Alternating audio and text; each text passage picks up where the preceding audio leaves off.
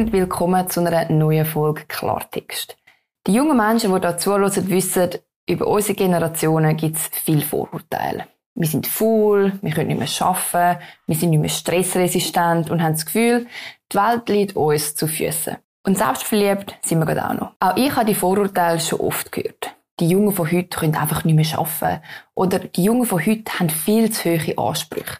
Aber stimmt das? Sind die Jungen von heute wirklich so anders wie die Jungen von früher? Oder haben sich einfach die Umstände ein bisschen geändert? Natürlich hat es an jedem Vorurteil ein bisschen etwas dran. Aber ich muss meiner Generation ja nicht erzählen, wie wir sind. Vielmehr würde ich gerne mal denen, die das denken, mal effektiv sagen, wie es ist, in der heutigen Zeit jung zu sein. Natürlich kann ich das nur aus meiner persönlichen Sicht erzählen und für detaillierte Einzelschicksal fragt ihr am besten euer Enkel oder euer Kind des Vertrauens. Dem Fall mal zu der ganz simplen Frage, warum sind wir so? Ich stimme tatsächlich zu, wir sind viel weniger stressresistent, wenn noch die Generation von unseren Eltern. Beziehungsweise, was heißt dann eigentlich Stress? Weil wenn wir über Stressresistenz reden, müssen wir auch schauen, was die Jugend von heute auch effektiv stresst. Und bis zu einem gewissen Grad ist der allergrößte Stressfaktor, dass man immer und überall erreichbar ist. Vor allem in Bezug auf Schaffen bedeutet das, man kann bei einem Bürojob nicht mehr nur dann arbeiten, wenn man auch effektiv am Arbeitsplatz ist.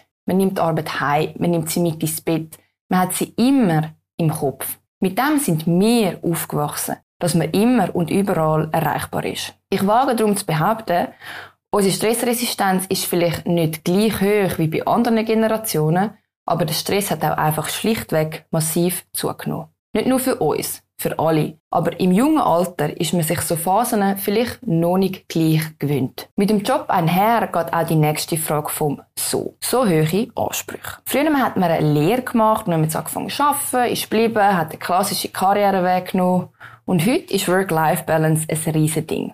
Wir suchen uns den Arbeitgeber nach Attraktivität von der Arbeit, von den Sozialleistungen und von den Aufstiegsmöglichkeiten aus. Einfach nur gut zahlen ist nicht mehr das Hauptargument, um neu zu anfangen zu arbeiten. Sind wir wegen dem verwöhnt? Können wir wegen dem nicht mehr arbeiten? Ich denke es nicht. Wir sind einfach viel kritischer mit dem Einsetzen von unserer Zeit. Eben genau, weil man weiß, dass der Job nicht nur in seinen eigenen vier Wänden bleibt. Man will einen Job, der einen erfüllt und nicht einfach nur arbeiten. Das ist ein großer Unterschied zu früher. Viele haben sicher auch schon die Aussage gehört, ich will etwas bewegen im Job.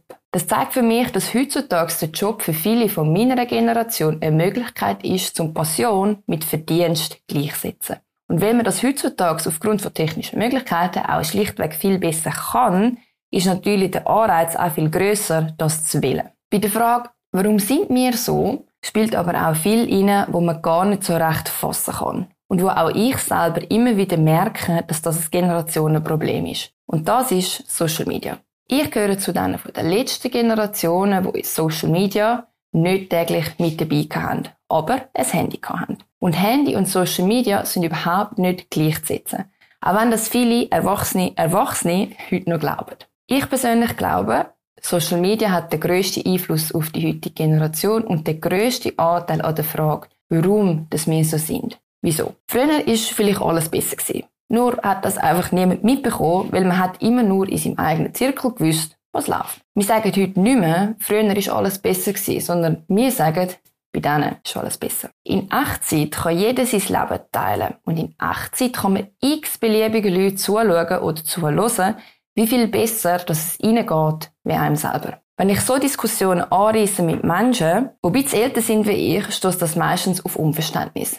Warum braucht man das überhaupt? Und dann schaut das doch einfach nicht mehr an. Das sind regelmäßige Kommentare, wo man dann hört. Das hat etwas Wahres. Brauchen tun wir das alle nicht. Wir brauchen aber auch keinen Alkohol und trotzdem trinken viele gern ein Gläschen Wein. Social Media gibt einem einerseits extrem viel Bestätigung. Man wird wertgeschätzt, gelobt, man kann sich selber im besten Licht darstellen.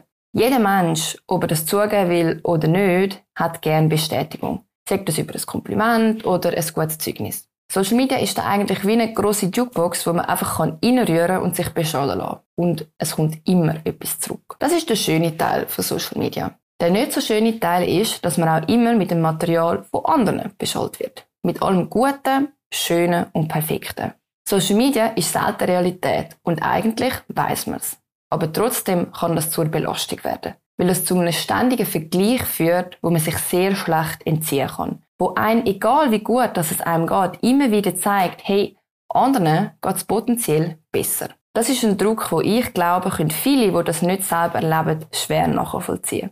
Für uns ist das selbstverständlich. Aber es führt dazu, dass der Druck vom Vergleichen sehr viel stärker zugenommen hat. Und ich hoffe, vielen von euch ist das Zitat Comparison is the thief of joy ein Begriff. Während der Corona-Pandemie hat daher der Begriff FOMO an Schwung gewonnen. Fear of Missing Out. Die ganzen Möglichkeiten, die sich uns heutzutage bieten, sind manchmal schier erdrückend. Eine riesige Chance zwar, aber manchmal auch wie eine riesige Wand, wenn man nicht genau weiß, wo es durchgehen soll. Wer sich dann noch ständig vergleicht und sieht, wo das andere schon sind, wird nicht glücklicher werden. Mit dem Vergleich einher geht auch ein weiteres Vorurteil, nämlich, dass wir meinen, dass die Welt uns zu Füßen liegen wird. Dass wir verwöhnt sind, das unterschreibe ich sofort. Wir leben in einem Wohlstand wie noch kaum eine Generation vor uns. Ich glaube auch, dass wir oftmals viel stärker behütet worden sind, wie nur unsere Eltern. Eigentlich so eine Einzelkind-Generation ohne Einkindpolitik. Ich glaube nicht, dass wir das Gefühl haben, die Welt dreht sich nur um uns. Aber viele haben das Gefühl, die Welt hat auf uns gewartet und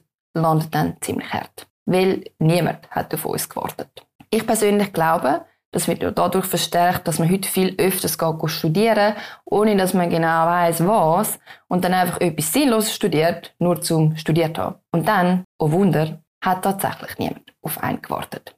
Und was ganz klar der Fall ist, wir wissen nicht mehr, woher das der Wohlstand kommt. Er ist einfach immer da gewesen. Uns ist es einfach immer gut gegangen. Ohne dass wir effektiv etwas müssen machen dafür. Das, glaube ich, ist tatsächlich früher besser gewesen. Uns fehlt es an nichts mehr und das ist die Corona-Pandemie ganz klar geworden. Wir sehen Spass haben als Grundrecht an, weil viele sich nicht mehr vorstellen können, dass man tatsächlich an etwas einen Mangel könnte haben. Ja, wir sind eine verwöhnte Generation. Ja, wir sind eine Generation, die mehr Ansprüche stellt. Aber wir sind auch eine Generation, die mit sehr viel mehr Stressfaktoren auskommen muss. Das finde ich sehr ein wichtiger Punkt, wenn man jüngeren Generationen vorwirft, Sie können nicht mehr gleich arbeiten oder nicht mehr gleich mit Stress umgehen. Weil ich arbeite jetzt gleich auch schon ein Weile und kann eigentlich sagen, ob jemand kann arbeiten oder nicht, liegt weniger daran, wie alt das die Person ist, sondern eher daran, wie gut dass sie kann mit Hierarchien umgehen. Und meistens ist da weniger das Alter ausschlaggebend. In dem Sinn wünsche ich euch eine gute Woche. Fühlt euch jung geblieben und ich freue mich, wenn es nächste Woche wieder eine neue Folge Klartext mit uns gibt. Abonniert doch unseren YouTube-Kanal oder schaut regelmäßig auf dem Nebelspalter vorbei und ich freue mich auf nächste Woche. Bis dann!